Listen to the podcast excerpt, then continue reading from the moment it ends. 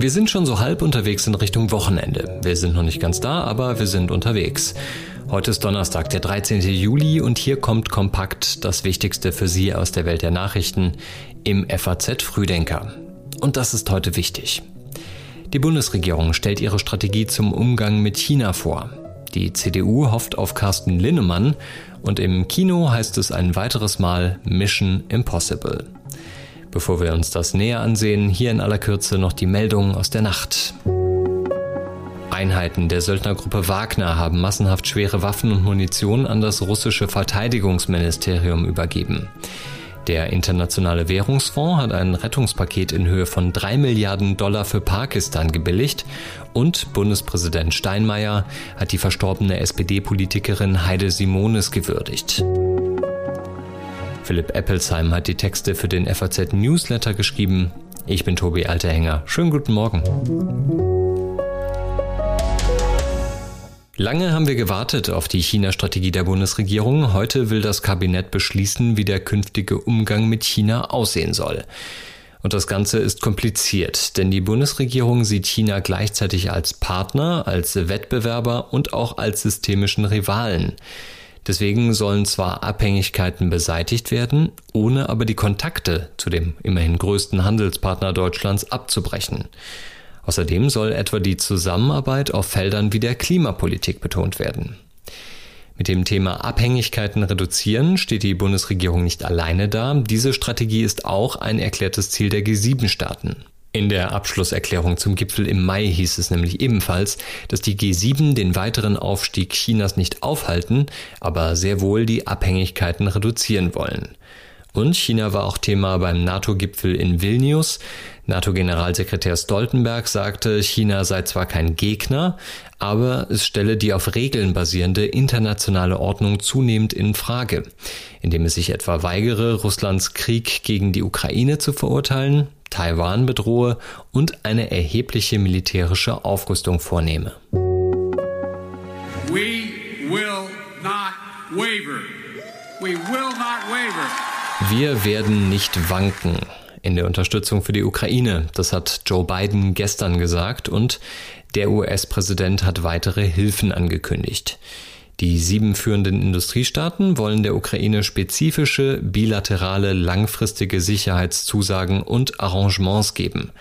Sie wollen dem Land weitere Finanzhilfe leisten, moderne Waffen liefern, Soldaten ausbilden, Geheimdienstinformationen austauschen, die ukrainische Verteidigungsindustrie ausbauen und die Cyberabwehr stärken. Die Sicherheitsgarantien setzen sich aus mittel-, kurzfristigen und langfristigen Maßnahmen zusammen, die eben nicht nur die militärische Unterstützung beim Recht auf Selbstverteidigung durch äh, unsere militärischen Lieferungen sind, sondern eben auch die wirtschaftlichen Garantien beim Aufbau von Infrastruktur und jetzt durch diesen Gipfel eben neu das deutlich äh, machen, dass äh, die Ebene der Zusammenarbeit gestärkt wird durch den NATO-Ukraine-Rat. Soweit die Einschätzung dazu von der deutschen Bundesaußenministerin Annalena Baerbock. Und der ukrainische Präsident Zelensky nannte die Beschlüsse ein wichtiges Signal auf dem Weg in die NATO. Heute besucht Joe Biden das neue NATO-Mitglied Finnland. Am späten Abend ist er da angekommen und wir schauen noch kurz auf die Tagesordnung. Zuerst wird er vom finnischen Präsidenten Niinistö in Helsinki empfangen. Danach ist ein Gipfel der beiden mit den Regierungschefs von Dänemark, Norwegen, Schweden und Island geplant und dabei soll es um eine engere Zusammenarbeit in den Bereichen Sicherheit, Umweltschutz und Technologie gehen. Ich freue mich über den Zuspruch, den ich gerade erhalten habe im Bundesvorstand. Ich sehe das als Vertrauensvorschuss an und ich muss mich jetzt sofort an die Arbeit machen. So klingt also der neue Mann für die Abteilung Attacke in der CDU. Carsten Linnemann wird neuer Generalsekretär. Ein Richtungswechsel soll mit dieser Personalie aber nicht verbunden sein, sagt CDU-Chef Friedrich Merz und war ansonsten voll des Lobes für den neuen Mann. Carsten Linnemann ist fest verankert in der CDU. Er genießt in der Partei sehr hohes Vertrauen und er hat auch als äh, Vorsitzender der Grundsatzprogrammkommission bereits gezeigt, dass er politisch, strategisch denken kann, konzeptionell denken kann und äh, gute Vorschläge machen wird, äh, wie wir auch in Zukunft die CDU aufstellen. Linnemann ist ein Hoffnungsträger für viele in der Partei, denn die Enttäuschung über und in der CDU ist aktuell groß weil es die Christdemokraten einfach nicht schaffen, von den Fehlern der Ampelregierung zu profitieren.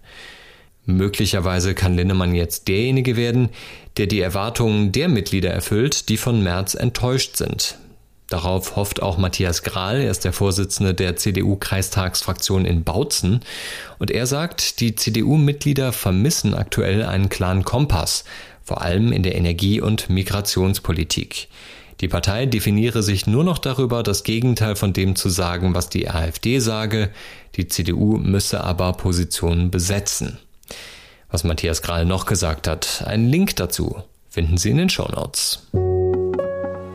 Die CDU profitiert also bisher nicht von den Fehlern der Ampel, trotzdem muss die Regierung nach der Sommerpause zeigen, dass sie es besser kann. Denn vieles, was im Koalitionsvertrag steht, ist bisher noch nicht umgesetzt. Arbeitsminister Hubertus Heil hat bisher eines von zwei großen sozialpolitischen SPD-Wahlversprechen umgesetzt. Die Erhöhung des Mindestlohns auf 12 Euro ist in Kraft. Das andere Wahlversprechen war, die Renten von 2025 an stärker steigen zu lassen, als es mit der heutigen Formel der Fall wäre. Dieses Vorhaben soll mit einem FDP-Lieblingsprojekt kommen, dem sogenannten Generationenkapital. Sozialpolitiker der Grünen sehen das aber kritisch, hier könnte es also schon wieder den nächsten Streit geben. Schauen wir auf die Kindergrundsicherung. Richtig ist, dass das Konzept noch nicht in der vollständigen Bundesregierung geeint ist. Aber dass die entscheidenden drei Parameter sind, ist völlig klar. Das erste ist, dieses Konzept leistet, dass es ärmeren Kindern besser geht. Das zweite ist, dass wir gemeinsam schaffen, dass verdeckte Armut erkannt wird und wir dann auch was dagegen tun können. Das dritte ist, dass es für alle Familien besser wird. Das hat die Bundesfamilienministerin am Sonntag im ersten gesagt, Lisa Paus von den Grünen. Sie muss in den kommenden Wochen den Auftrag des Kanzlers erfüllen, verschiedene Varianten für die geplante Kindergrundsicherung vorzulegen. Und wir haben das Heizungsgesetz auf dem Zettel. Der Bundestag soll in der ersten Septemberwoche über das Gebäudeenergiegesetz abstimmen. Sowohl die Union als auch Wohnungsverbände machen aber Druck, das Ganze nochmal inhaltlich zu diskutieren. ChatGPT ist wahrscheinlich die bekannteste künstliche Intelligenz der Welt momentan, aber den Entwicklern droht Ärger. Eine Anwaltskanzlei in den USA hat schon vor zwei Wochen eine Sammelklage gegen OpenAI und seinen Partner Microsoft eingereicht und darin drei Milliarden Dollar Schadenersatz gefordert. Und vorgestern, da hat die Kanzlei außerdem eine Klage eingereicht gegen den Internetkonzern Google, der nämlich ähnliche Sprachmodelle wie OpenAI entwickelt hat. In diesem Fall wird eine Entschädigungssumme von 5 Milliarden Dollar genannt. Der Vorwurf, OpenAI wird beschuldigt, 300 Milliarden Wörter aus dem Internet gestohlen zu haben. In der Klage gegen Google ist sogar von mehr als 1,5 Billionen Wörter die Rede. In der Klage gegen Google heißt es, Google hat heimlich alles gestohlen, das jemals von hunderten Millionen von Amerikanern im Internet erstellt und geteilt wurde. OpenAI wird in der Klage vorgeworfen, seine einstigen Prinzipien über Bord geworfen zu haben. Es habe Gewinn über Privatsphäre, Sicherheit und Ethik gestellt. OpenAI, Microsoft und Google haben sich bisher nicht öffentlich zu den Klagen geäußert. Schauen wir nach Wimbledon und auf Elina Svitolina aus der Ukraine. Die Tennisspielerin hat es nur mit einer Wildcard überhaupt ins Turnier geschafft und heute steht sie im Halbfinale. Und sie sagt, sie spielt nicht für sich, sondern auch für ihr Land. Der Krieg habe sie stärker gemacht, sagt Svitolina, denn weil der Schrecken in der Heimat so groß sei, fühlten sich Schrecken auf dem Tennisplatz plötzlich sehr klein an. Sie bekomme Nachrichten, Briefe und habe Videos gesehen, wie Kinder im Kriegsgebiet ihre Spiele am Handy verfolgt haben. Svitolina kommt aus Odessa und im Viertelfinale am Dienstag, da hat sie die Weltranglisten-Erste besiegt, Iga Świątek aus Polen. Im Halbfinale wartet nun die Tschechin Maketa Vondrusova und gegen sie geht Svitolina sogar leicht favorisiert ins Match. Donnerstag ist Kinotag und zum siebten Mal heißt es Mission Impossible für Tom Cruise. Erstmal wieder zu sehen als der Agent Ethan Hunt. Das macht er seit 27 Jahren, diese Rolle. Inzwischen ist er 61 und ein Ende ist nicht in Sicht, denn Tom Cruise hat jetzt gesagt, er will noch so lange Mission Impossible Filme machen, bis er im Alter von Harrison Ford ist. Das heißt, Tom Cruise hätte noch ungefähr 20 Jahre Zeit. Ihnen jetzt eine gute Zeit für diesen Donnerstagmorgen und wenn Sie mögen, dann sind wir morgen wieder an Ihrer Seite mit dem FAZ Frühdenker und den Nachrichten des Tages.